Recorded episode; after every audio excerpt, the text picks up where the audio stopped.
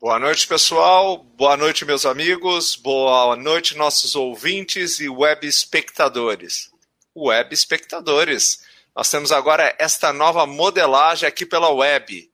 Hoje é quinta-feira, dia 8 de outubro de 2020, agora são 20 horas e 2 minutos. Essa aqui é a Rádio Web, Marcou no Esporte. Eu sou o Doutor Funchal e esse aqui é o nosso programa. Marcou Medicina Esportiva. Lembrando a todos vocês, amigos, uh, nós temos mais de oito, nós já estamos em mais de oito plataformas de áudio, fora todas as plataformas de mídias sociais. Nós estamos no Twitter, Facebook, Instagram, YouTube, WhatsApp. WhatsApp, aliás, bom lembrar, 48 98812 8586. Ou seja, nós estamos em todas as mídias, é muito fácil. E depois nós baixamos o nosso programa também para o Spotify, é podcast, você pode escutar. E eu tenho o prazer inenarrável de dividir os microfones deste programa com a fisioterapeuta Andresa Garrett. Garrett, pessoal, com dois T's. Andresa, boa noite, muito bem-vinda. Maravilha estar com você aqui novamente nessa quinta-feira de noite. Boa noite, Funchal. Boa noite a todos os nossos ouvintes. É um grande prazer a gente estar aqui, mais uma quinta-feira, trazendo informação de qualidade, com sempre um convidado muito especial, cheio de bagagem, e estaremos também é, prontos para responder todas as perguntas através desse telefone. E deixando tudo mais claro. É isso aí, Andresa. Então, vamos lá, né, Andrés? Vamos começar esse programa aí, que sempre é um programa bastante é, interessante em assuntos da saúde, né? Vamos, vamos, primeiro falar agora das nossas chamadas da saúde dessa semana. Temos chamadas. Como é que tá? Estamos movimentado ou não, hein? A saúde da semana.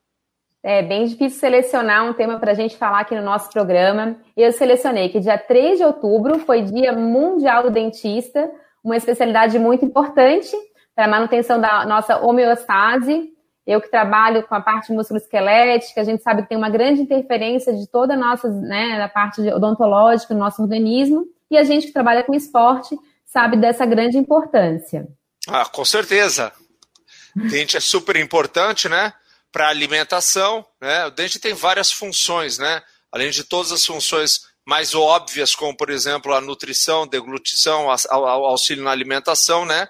Tem a questão estética também, né? Ficar sem dente bastante complicado, né? Tem vários alimentos que a gente precisa da dentição para isso.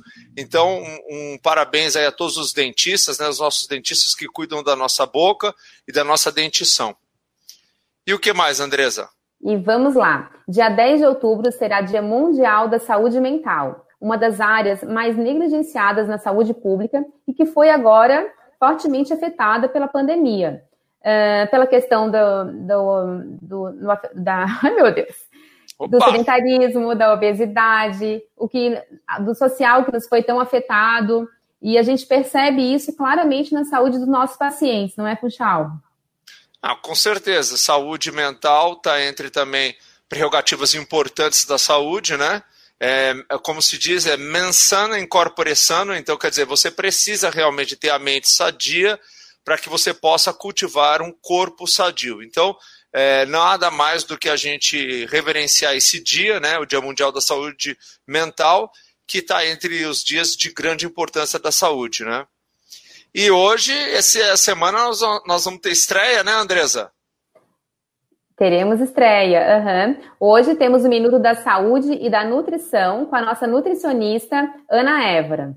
Ah. Eu sou a Ana Évora e vou falar um pouco sobre a imunidade.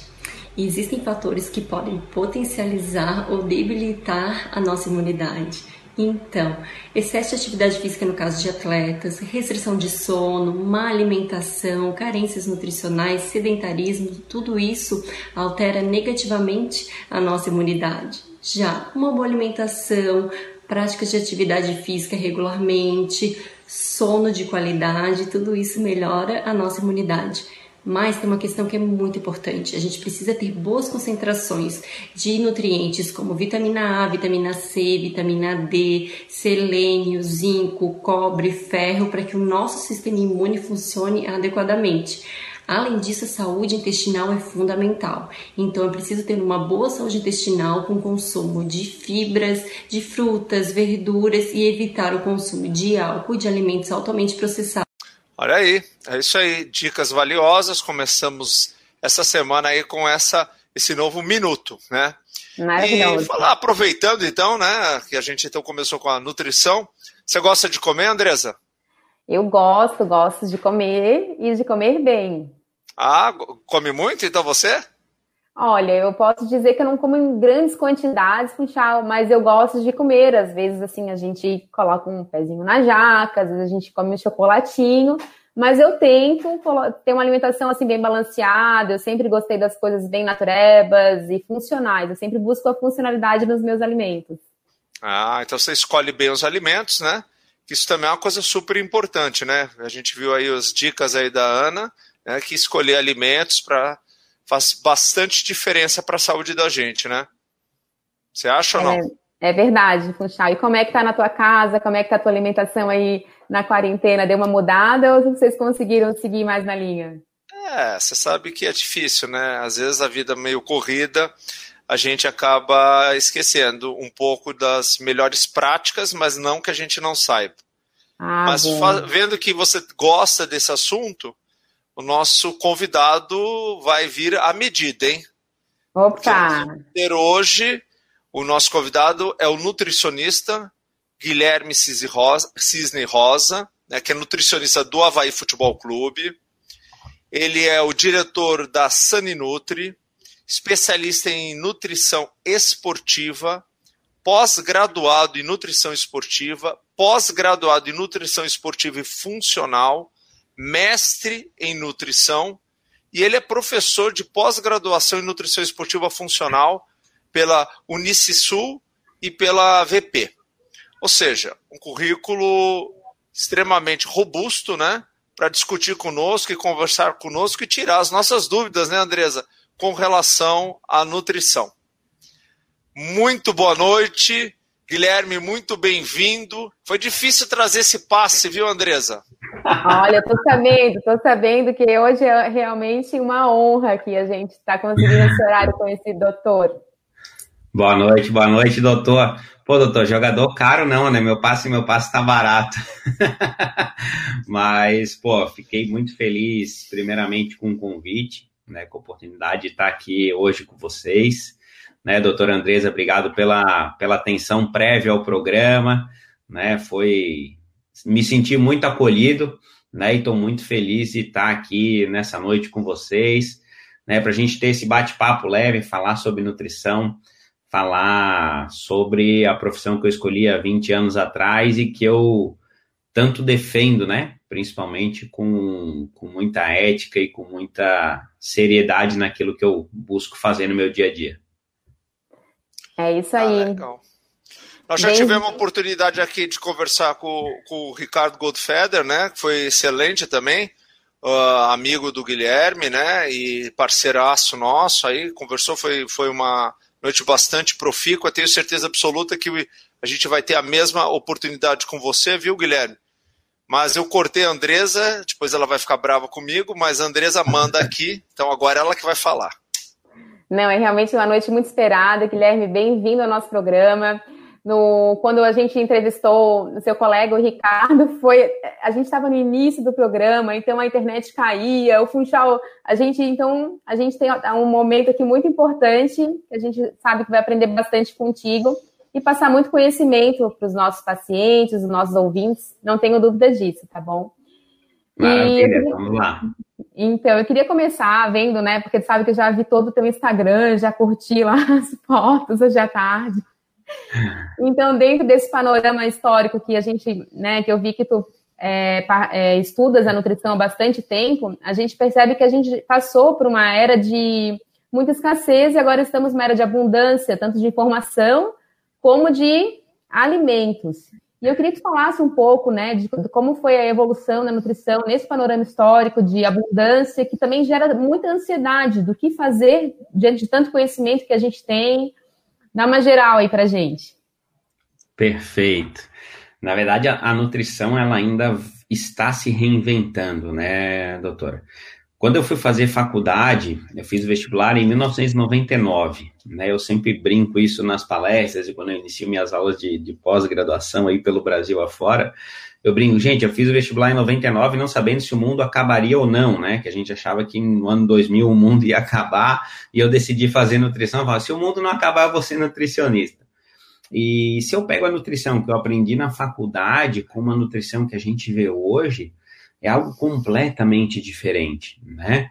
Então, vou dar um exemplo na nutrição esportiva, que nós utilizamos muito no, no Havaí Futebol Clube, né, doutor Fuchal? A, a, creatina, um suplemento hoje entre os cinco melhores suplementos esportivos é, em nível de evidência científica para um atleta. Quando eu saí da faculdade, a creatina era proibida a, a comercialização e prescrição no Brasil. Se acreditava que a, a creatina poderia trazer um problema renal seríssimo para aquela pessoa. E hoje a gente tem estudos com creatina é, em pacientes renais crônicos. Imagine, é algo inimaginável, né? De proibido a utilizado. Então, a nutrição se reinventou muito, principalmente é, a nutrição clínica, né, focada em patologias, e a nutrição no esporte. Essa ainda está se reinventando. Nessa reinvenção, é, junto com a nutrição, vieram os adventos das redes sociais, né? Então, antigamente a gente ia para um congresso, eu sempre, desde a minha formação, olho minha pastinha de currículos ali, todo ano eu participo de no mínimo dois ou três congressos, né? E a gente ia para o congresso estudar, via aquele professor que subia no palco e ele era o, né, o ilustre, ele tinha o dom da palavra e os demais ouviam, né? Na verdade, hoje todo mundo fala no mesmo nível, né? E muitos falam em rede social, é, não como uma forma de crítica, mas muitos falam com pouco embasamento científico, né? com pouca prática clínica, com pouco estudo. Eu sou muito cientista, né? Então eu brinco com o doutor Munjal, fiz mestrado, fiz três pós-graduações, né? Esse título que eu tenho de especialista da Asbran, tem só 28 profissionais no país que tem, Andresa. Né? Em Santa Catarina só eu tenho esse título. Eu falo, gente, eu na minha rede social eu evito de colocar esse tipo de informação porque a informação muda, a informação é muito dinâmica. Então, estudos estão saindo, você tem que tomar muito cuidado no posicionamento, que daqui a dois meses pode vir um estudo que contradiga aquilo que você pensava, e talvez você tenha que mudar a sua linha de pensamento e readequar suas condutas. Né? Então, hoje a internet ela é muito, ah, é assim que funciona, esse é o padrão de dieta, todo mundo tem que cortar o carboidrato, todo mundo tem que viver sem carboidrato, carboidrato mata, carboidrato dá diabetes, então vamos viver sem carboidrato. E aquilo para todo mundo. Eu falo, gente, calma, mas o para todo mundo é muito complicado, né? Se a gente for extrapolar para a área da fisioterapia, é, para a área da medicina, o para todo mundo não existe, né? A gente não faz o mesmo tratamento fisioterápico para todo mundo. Existe a individualidade, existe a genética, existe a bioquímica, existe a fisiologia que nos explicam isso. Então, dentro da nutrição, eu busco desmistificar um pouco essas condutas do para todo mundo, igual para todos, né? E trabalho muito contra o, o, o termo que surgiu ultimamente, que é o terrorismo nutricional. Então, eu foco muito isso nas minhas aulas. Maravilha, isso é bacana escutar isso aí de você. A gente já tem um relacionamento profissional de longo tempo, né, Guilherme? Então, eu vou começar com uma pergunta mais simples para você, que eu acho que, assim, às vezes as pessoas, é, se a gente, lógico a gente entrar em, em assuntos mais profundos, a gente vai deixar a oportunidade de a gente conversar de coisas mais simples com relação à nutrição. Eu sempre gostei muito de, dessa área na, na faculdade, aprendi. Você sabe que eu tive um professor que, aliás, você conhece muito bem, que foi um indivíduo que me inspirou bastante na questão da área esportiva, né? E eu queria que você discutisse conosco duas coisas que a gente sempre aprendeu e eu perguntaria para você onde que eles estão dentro do aspecto da nutrição de uma forma geral. Comer bem, foi o que eu comecei com a Andresa na brincadeira que a gente começou, e a chamada dieta balanceada. Como é que a gente vê essas duas coisas na relação da nutrição de uma forma geral entre as pessoas? Perfeito. É, hoje o comer bem ele tem um, um, viés muito grande. Né? As pessoas entendem o comer bem em comer em quantidade. Então, a população hoje ela tem um acesso um pouco maior à comida né, do que tínhamos anos atrás. Antigamente nós tínhamos o hábito de cozinhar em casa, comer em casa, sentar a família à mesa, ter o hábito de comer junto, preparar uma refeição e ter uma alimentação saudável. Né? Hoje a gente se encontra em refeições e, diante do pouco tempo que a gente tem, é, o conceito de comer bem hoje virou: ah, eu vou pedir uma pizza da melhor pizzaria. Então, as pessoas esqueceram um pouco a, a qualidade do alimento, né? Eu gosto de trabalhar muito a regionalidade, os hábitos daquela pessoa, a escolha do alimento. Eu, particularmente, eu faço a feira da minha casa, né? Eu compro os meus alimentos na feira, eu compro, a gente tem aqui no Itacorubi ao lado um, um mercado orgânico, então, né, graças a Deus eu consigo fornecer orgânicos para minha família, para minha filha, né? A gente compra salada orgânica, a gente compra frutas orgânicas. Então, esse é o conceito de comer bem, né? Uma mesa é, variada, não em, questão financeira de, ah, isso tem que ser caro, né? Eu digo, não, uma alimentação saudável, ela não precisa ser cara, ela precisa ser pensada. Né? Então, eu vou comprar a fruta da época, eu vou comprar o, o, o vegetal da época, que ele vai estar mais acessível, e montar é, uma alimentação saudável para minha filha, para minha família, né? Isso não custa muito. Então, isso é algo que falta um pouquinho de educação nutricional para as pessoas. É, com a pandemia. Você, to, você, tocou num ponto, até vou, vou só te dar um corte para a gente explorar isso. Você tocou num ponto que eu acho que ele é fundamental. Essa questão educacional. E duas coisas, você, você falou em dois pontos que eu acho que eles são muito importantes na questão da nutrição. Primeiro, uh, nutrição boa, eu, eu comer bem é gastar muito dinheiro?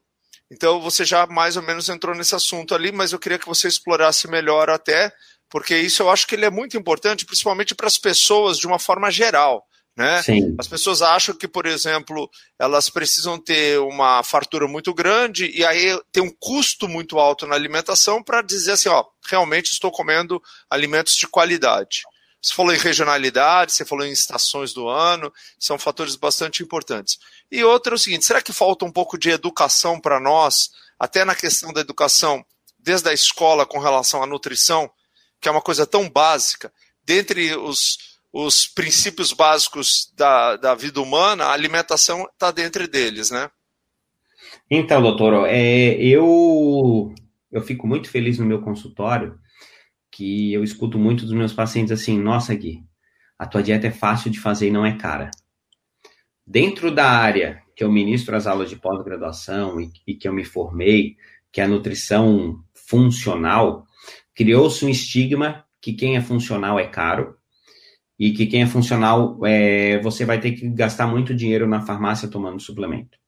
E já há três, quatro anos, a diretriz da nossa pós-graduação para os professores, o que nós passamos em sala de aula é, primeiro, o planejamento alimentar. A suplementação é se necessária. O cardápio é a base da pirâmide. Então, essa base tem que estar sólida e ela só vai estar sólida através do alimento. Então a gente trabalha a comida como a base do atleta. E é o que eu implemento muito no Havaí. Eu sou muito chato, muito criterioso na montagem dos cardápios.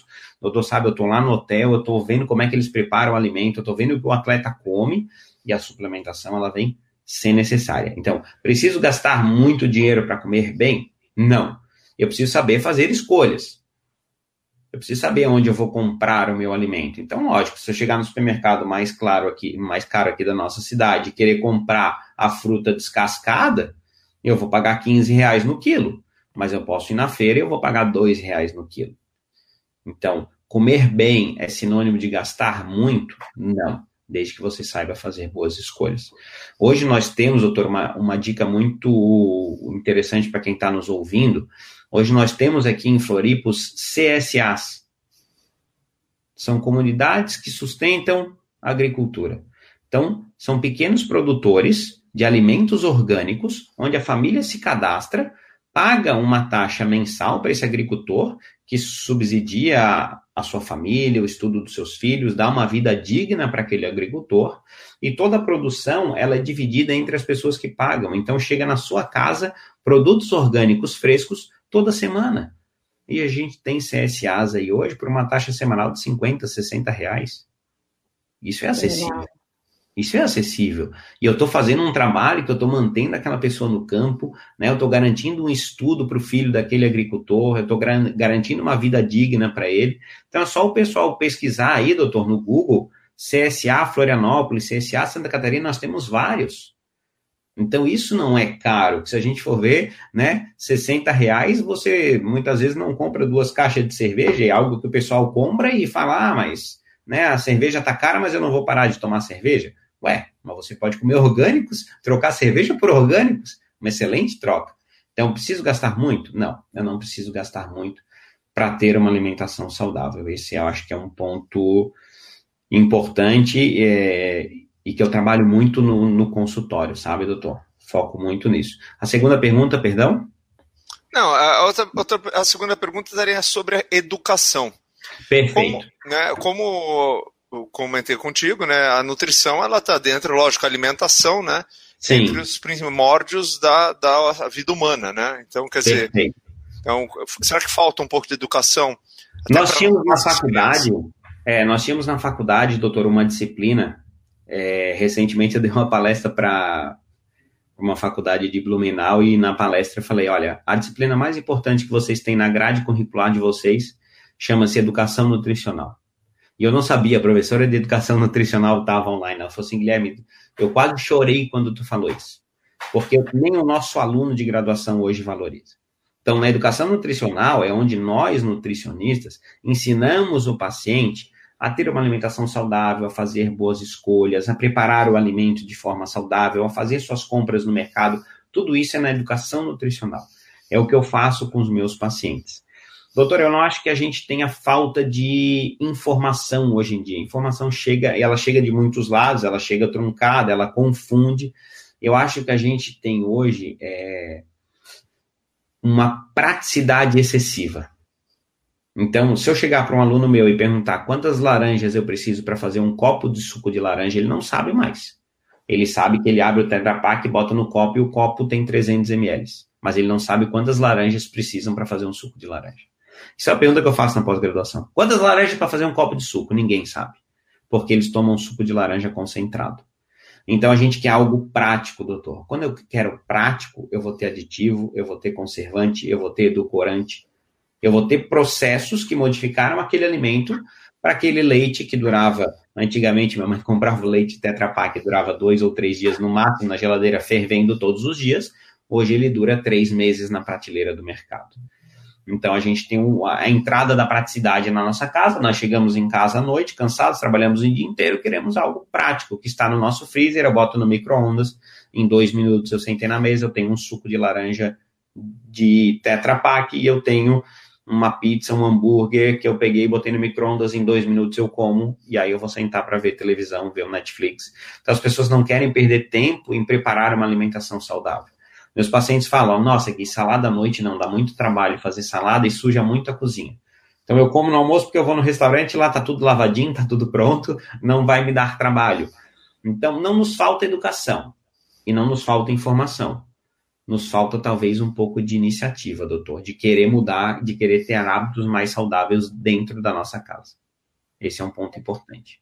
Verdade. A gente percebe também, né, Funchal, que essa educação e saúde existe na medicina do esporte, na fisioterapia, a parte educativa. Hoje a gente se fala muito desse termo em educação indoor, e a gente está todas essas especialidades juntas para melhorar a vida dos nossos pacientes, né? E quando a gente fala em, nessa união, a gente que trabalha na medicina do esporte, que temos muitos pacientes com tendinites, inflamações, a gente que estão tratando lesões, a gente é, é muito citada a parte da, dos alimentos anti-inflamatórios, Gui. Então, gostaria que falasse um pouco para a gente do que, que tem de suplementação, do que tu costumas indicar, porque é claro que a gente não pode dar nenhuma receita, porque eu sei que tu costumas trabalhar de forma muito especial e individualizada, mas queria que tu falasse um pouquinho dessa desinflamação do organismo para a gente. Perfeito. Foi a palestra desse último final de semana. Eu tive um grato convite para palestrar no simpósio da Sociedade Brasileira de Reumatologia. Então, eu falei de alimentos anti-inflamatórios, né? O que, que acontece hoje, Andresa? A nossa inflamação, ela vem em boa parte da nossa alimentação. Né? Exposição a xenobióticos, consumo excessivo de corantes, consumo excessivo de alimentos industrializados. Criou-se recentemente uma nova classificação, imagina, né? A gente está reclassificando os alimentos e a gente tem uma reclassificação agora de ultraprocessado. Imagina, o alimento é ultraprocessado. Então, vou, vou dar uma dica aí para quem está nos ouvindo, é, pessoal que está ligado nas redes sociais e nos aplicativos, tem um aplicativo que ele se chama Desrotulando. Desrotulando.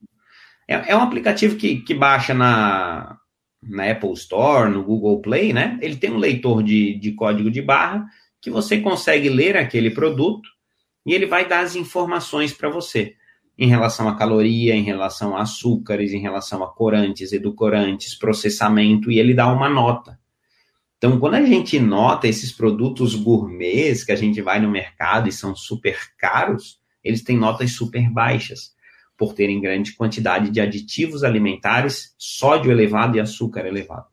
Então, o consumo desses alimentos em quantidades elevadas e por longos períodos vão gerando um processo inflamatório no nosso organismo.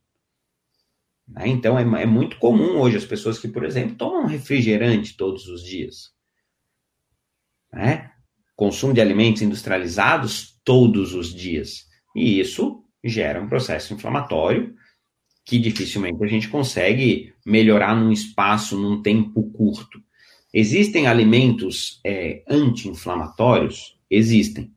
Agora, eu não posso achar que eles serão milagrosos. Então não adianta eu continuar com os mesmos hábitos ruins e colocar gengibre na água, porque o gengibre tem gingerol e o gingerol é anti-inflamatório. Então, alguém algum dia falou que o gengibre era anti-inflamatório as pessoas colocaram na água. Mas ninguém foi ler o estudo, precisava de 6 gramas de gengibre ao dia comidos e não na água, que a pessoa toma água e joga o gengibre fora, para ter um efeito anti-inflamatório. Precisaria de no mínimo três semanas comendo essa quantidade de gengibre todos os dias. Então, hoje a gente tem alimentos anti-inflamatórios? Temos gengibre, né? pesquisas, tem muitas pesquisas de gengibre, com a cúrcuma, a curcumina que a gente usa no, no Havaí, o Dr. Fuchal sabe bem, o ômega 3 em doses mais elevadas, com uma quantidade boa de EPA de DHA, é um bom anti-inflamatório também.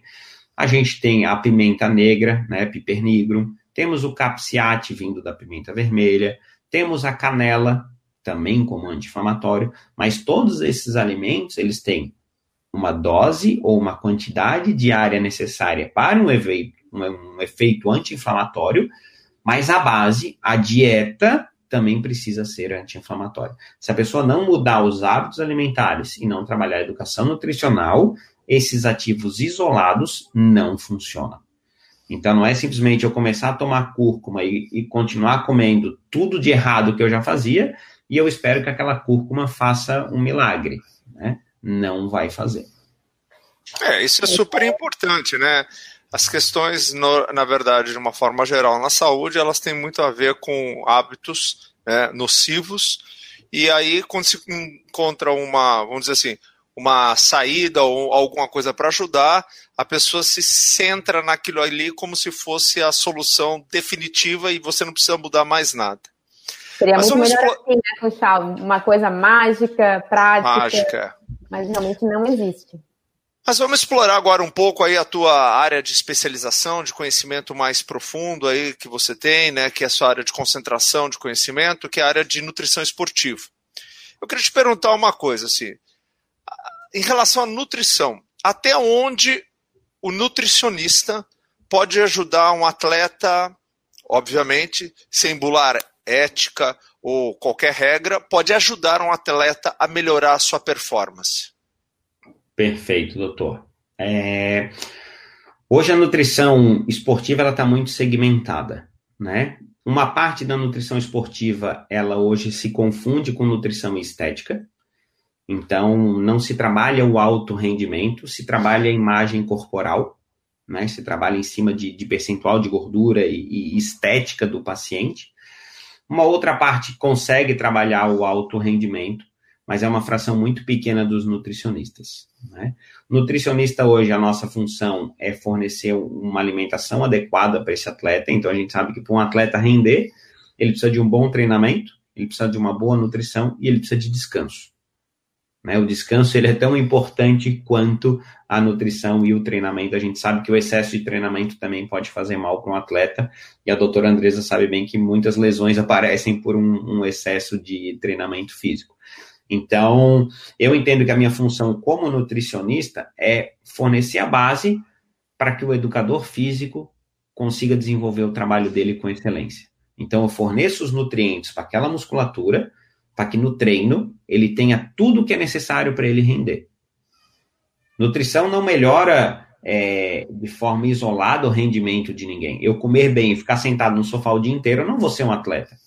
O que melhora o rendimento é o treinamento físico. Né? Eu, como nutricionista, eu forneço a base para que aquele treinamento físico seja potencializado. Esse é um dos campos de atuação. Segundo campo de atuação, a gente trabalha 13 anos juntos, né, doutor, no Nova Futebol Clube, na recuperação do atleta. Tanto uma recuperação de uma lesão muscular, de uma lesão articular, de um processo cirúrgico. Então, como? De que forma? Do que falamos anteriormente, com uma dieta anti-inflamatória, com uma suplementação individualizada, com compostos que possam ajudar nesse processo de recuperação. Então, um colágeno tipo 2, um peptídeo de colágeno, a própria cúrcuma, o ômega 3, uma suplementação proteica, creatina, então dá para trabalhar ali também. E a outra forma, que a gente também trabalha bastante no Havaí Futebol Clube, é o, o in loco, que é melhorando a performance dele para um jogo, para um treinamento físico, ou potencializando a recuperação muscular desse atleta. Então, com a montagem dos cardápios individualizados e coletivos, e com a suplementação coletiva nos dias de jogos e individualizada no dia a dia dos atletas. E, o, Guilherme, me fala uma coisa, você falou em lesões, uma coisa interessante. Então, o indivíduo faz uma lesão muscular, o que, que é o melhor ele ter? Um bom médico, um bom fisioterapeuta ou um bom nutricionista? Primeiro, um bom médico para fazer o diagnóstico, né? Eu sempre falo, não puxando o saco do chefe, mas é, é o que eu sempre falo, o nutricionista ele tem que estar ali na casinha dele. Então, eu preciso do diagnóstico. Então, né, aí vem do doutor. Então, eu vou te fazer a pergunta melhor. O nutricionista ajuda o cara realmente a melhorar uma lesão ou não? O que, que, você acha? Qual que é a função do nutricionista? Você acha que os clubes eles precisam ver que a, a nutrição ela também é um fator importante na recuperação de lesões? Sem dúvida. Acabei de escrever um capítulo de livro para o Chile sobre vitamina D, performance esportiva e recuperação muscular. É um suplemento aí que está super em alta pela Covid, mas com uma grande ligação com, com performance esportiva. Né? É, se ele tem uma lesão muscular, logicamente que existe um tempo de tratamento fisioterápico que será necessário para fechar aquela lesão, processo de cicatrização e recuperação muscular mas o nutricionista pode fazer com que esse atleta não ganhe peso durante o tempo que ele estiver parado. Eu posso, após uma sessão de fisioterapia intensa, entrar com uma suplementação proteica, recuperar aquela musculatura para um treinamento no dia seguinte. Então, não é que eu, que eu acelero, eu vou pelos lados, aparando arestas e sustentando o trabalho dos meus colegas, tanto do educador físico quanto do fisioterapeuta. Né? Eu não sou a peça-chave fundamental mas o nutricionista é importante nesse processo, nesse trabalho interdisciplinar. Ainda mais quando é um nutricionista tão apaixonado, né? Porque a gente, pela profissão. Porque a gente vê aí na tua prateleira várias coisas bem nutritivas que deves usar bastante nas tuas aulas. Bem, bem legal, bem legal isso tudo. Eu sou isso, isso aqui é tudo livro, isso que uma parte dos livros estão lá no consultório, estão na Card Esporte, né? Mas ah. eu, eu gosto muito, assim, de estar tá lendo, de estar tá pesquisando, é, e principalmente, né, eu tenho agora mais cinco prescrições aqui para fazer dos pacientes de, de hoje, mas eu gosto de fazer, Andresa, tudo muito individualizado, sabe?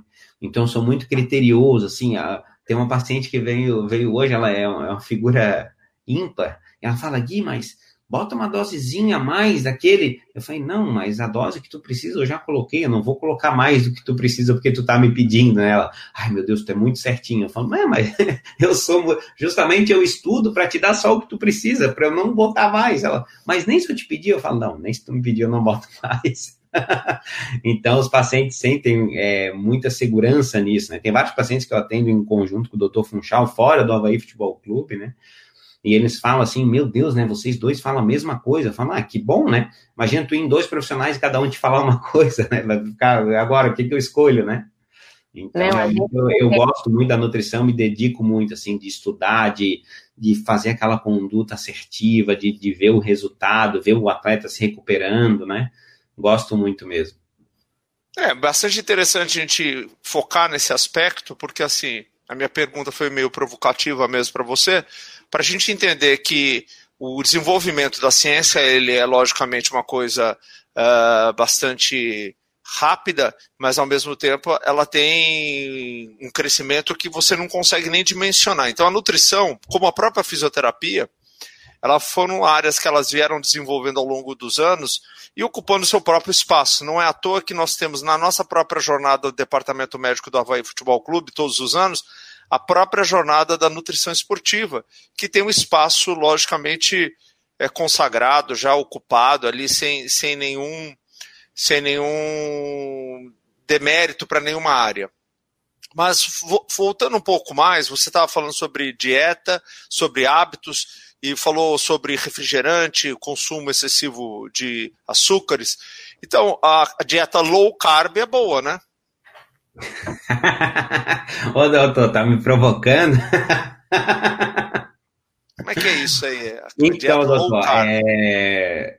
sabe que o que a gente comentou inicialmente, né? Esse, esse excesso de informações, ele é muito complicado, né?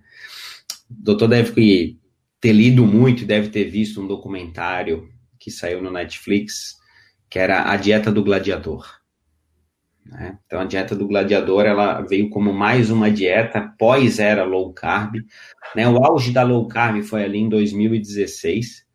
Vou ser muito sincero, eu tinha muita dificuldade em, em administrar as minhas aulas de pós-graduação, porque os alunos vinham muito com essa informação de restrição de carboidrato. E a aula que eu ministro na pós-graduação ela é metabolismo de carboidratos no esporte, onde o foco da aula é performance esportiva.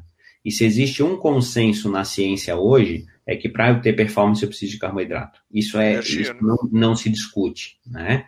E, e, lógico, eu era bombardeado, eu era mal avaliado, eu, algumas vezes eu fui chamado até de louco, doutor. É, como que ele vem da aula e, e, ele manda dar 6 gramas de carboidratos por quilograma de peso dia para um atleta? Isso é absurdo, a pessoa vai engordar. Então, sempre se associou muito o, o consumo de carboidrato com ganho de peso. Porque se nós formos ver e pegar uma análise populacional, 50, talvez 60% das nossas calorias diárias, elas vêm sim de carboidratos. Né? Elas vêm de carboidratos, isso é, um, isso é, um, é uma conta, é uma amostra populacional que nós temos. Então, se eu preciso fazer uma redução calórica de um paciente, eu tenho 60% de carboidrato, eu tenho 20% de proteína, eu tenho 20% de lipídios na dieta. Eu preciso reduzir caloria, eu preciso tirar 15% das calorias diárias dele para gerar emagrecimento. Eu vou tirar da onde? Eu vou tirar da onde eu mais tenho. Então, eu vou tirar caloria de carboidrato, porque é 60% da dieta é carboidrato. E aí se associou a falar, eu tirei caloria dos carboidratos, reduzi carboidrato, ele emagreceu. Então, carboidrato engorda. Todos os estudos são muito claros. O que emagrece é restrição calórica, não é restrição de carboidrato. Aqui ufa, né? Que a gente é. isso, assim. os estudos, a ciência é muito clara nessa questão. E aí, em 2017, doutor, eu brinco que eu fui muito feliz. Eu estava palestrando no Brasileiro de Nutrição Funcional em São Paulo, mais de mil pessoas na sala, e a minha palestra era carboidratos e performance esportiva. E eu montei uma palestra nessa minha linha né, dinâmica e de brincadeiras, e eu pedi licença, na época a Andrea estava presente, eu falei, olha, eu gostaria de pedir licença para encerrar a minha palestra com um, um, pensamento que eu tive antes dessa palestra. Aí todo mundo ficou apreensivo, né? E eu falei a seguinte frase: Não tenho e nunca tive medo dos carboidratos. Na verdade, eu tenho medo é das redes sociais. Doutor, foi eleita a melhor palestra do congresso daquele ano. Fui aplaudido de pé, até arrepia, né? Emocionante.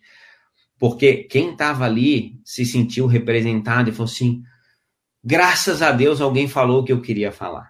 Então, hoje, a minha rede social, a doutora Andresa viu, né? Eu não boto Tudo, tudo, tudo. É, eu não boto muito conteúdo científico, eu tenho muito medo disso, porque eu acho que as pessoas têm que estudar num curso, numa pós-graduação, no mestrado, num doutorado, e não estudar numa rede social. Hoje a gente pega pessoas estudando por rede social, é muito perigoso, que ali é a opinião da pessoa, não significa que está certa, né?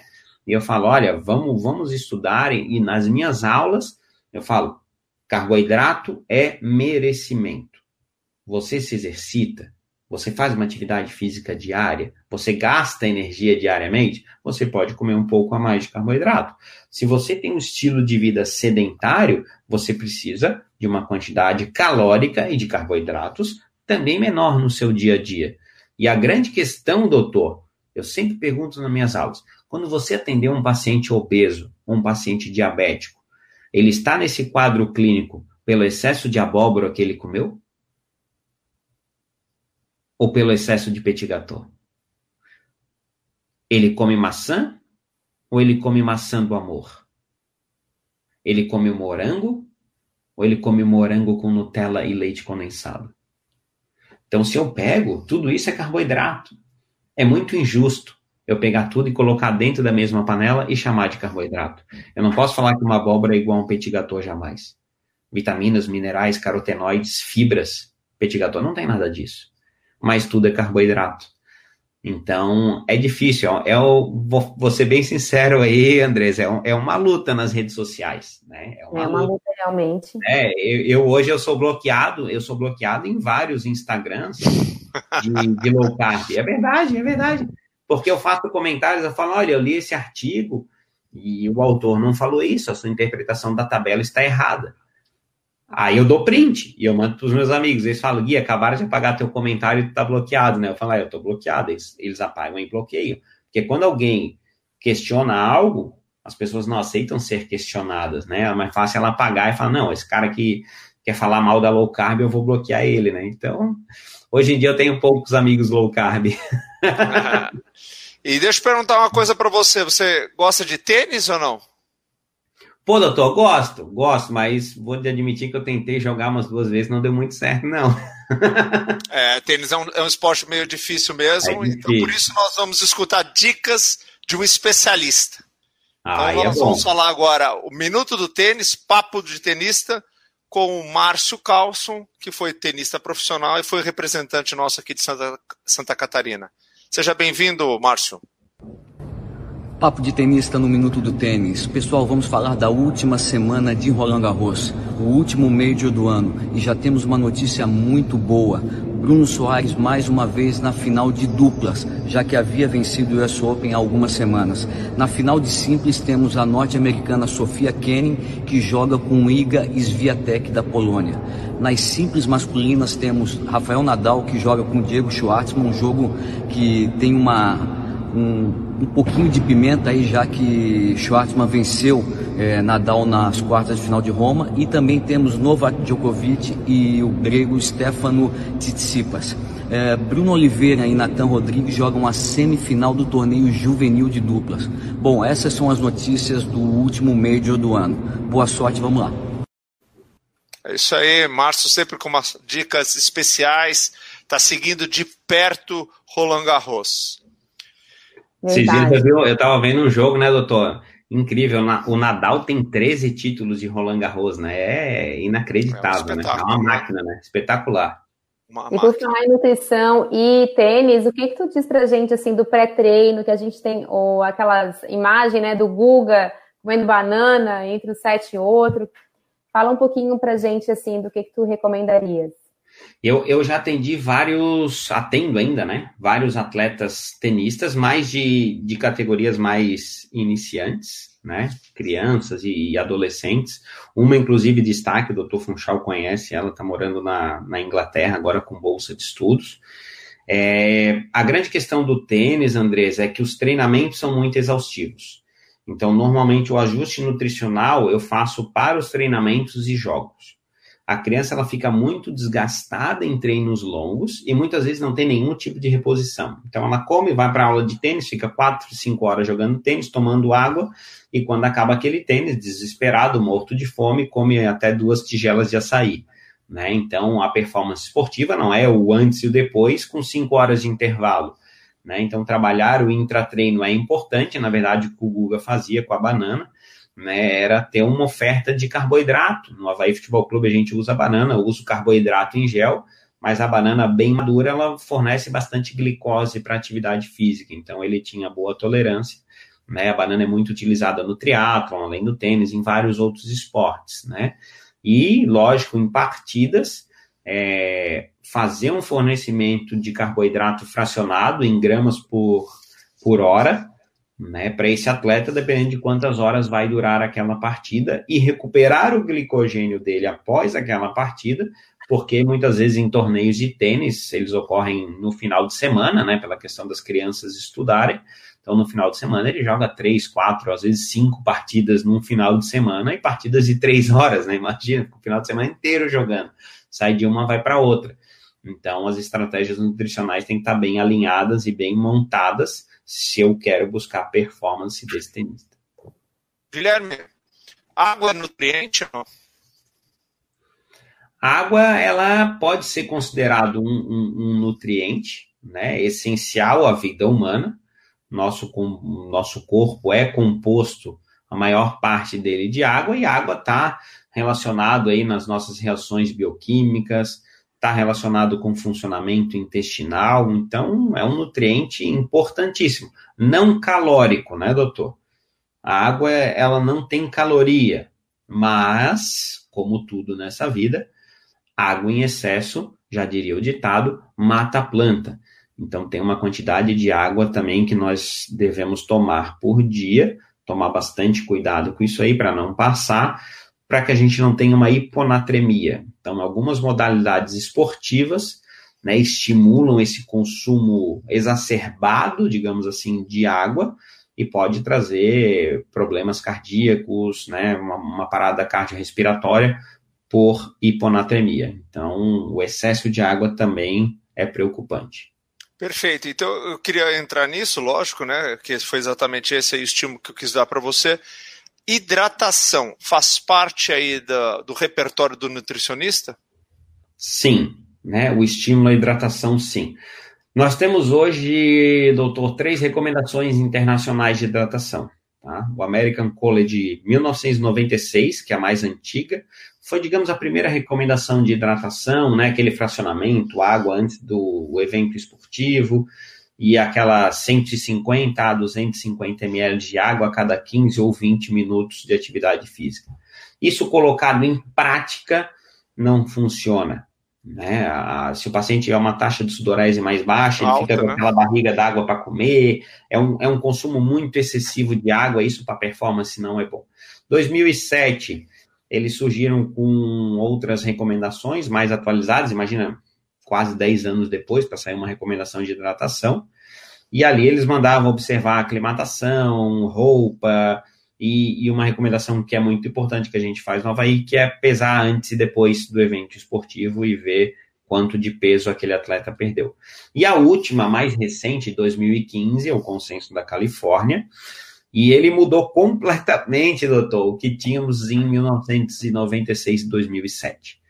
Então, esse de 2015, a mais recente, ele trabalha com consumo de água ad libido, à vontade, que é o famoso drink to thirst. Beba água se você tiver sede. Criou-se um mito, como existe manga com leite, né, que vai empedrar e que a pessoa vai morrer. Criou-se um mito que quando você sente sede, você já está desidratado. Pelo contrário, a sede é um sinal fisiológico de regulação do nosso organismo. Ó, estou com sede, beba água para que você não desidrate e não que você já está desidratado. Então, as recomendações atuais são essas: drink to thirst. Beba conforme a sua sede. Algumas pessoas têm uma necessidade hídrica maior do que outras, e a maior parte da água que nós consumimos também está presente nos alimentos. Né? Então, é, é, essa recomendação de 2 litros de água ao dia, doutor, ela é uma recomendação de 1940, quando eles associaram que precisaríamos de 1 ml de água para cada caloria ingerida.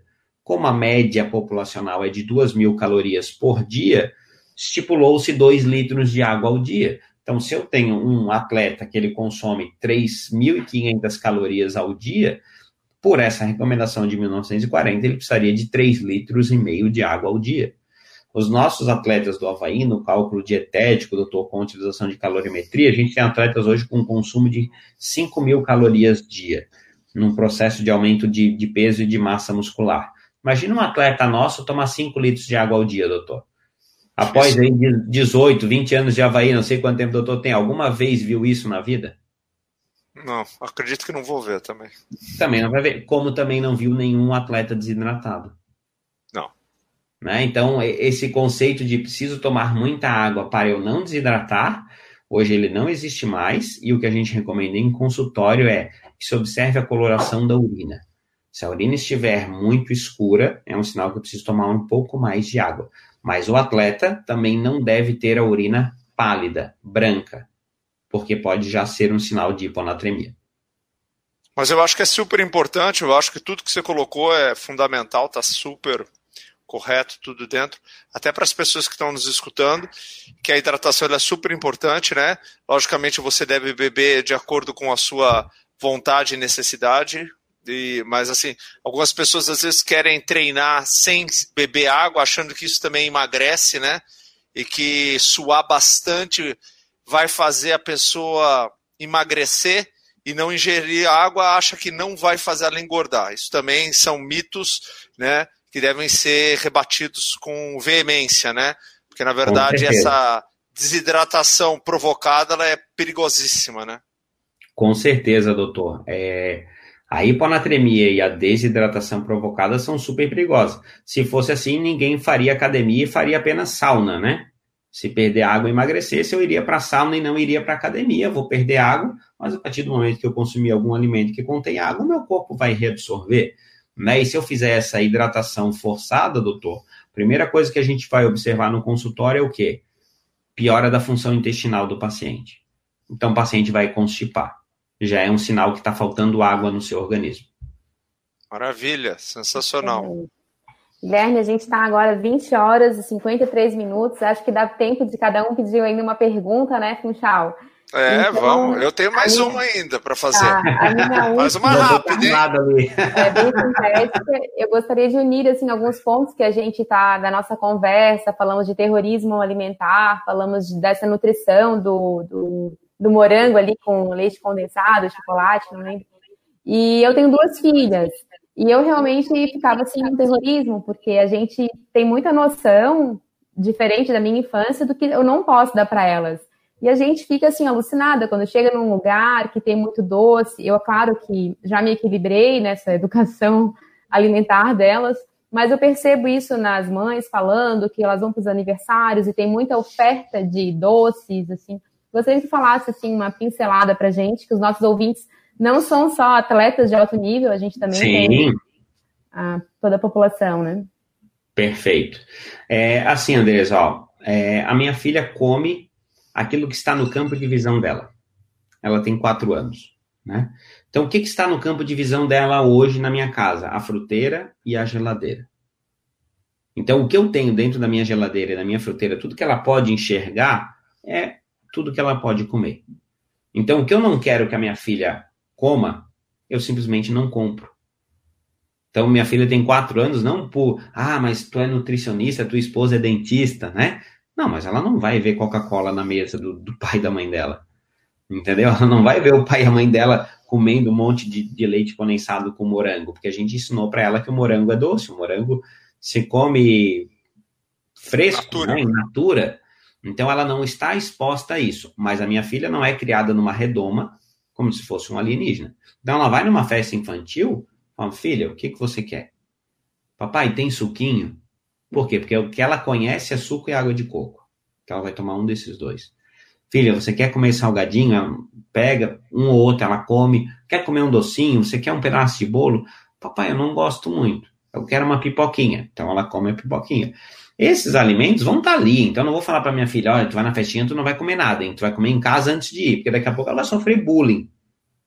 Né? Fala, pô, essa menina não come nada. Eu falo, filha, tá aqui, o que, que você quer comer? Ah, pai, eu quero um danoninho, eu quero uma pipoquinha. É algo que no dia a dia ela não fica comendo pipoca, mas na festa infantil ela vai comer.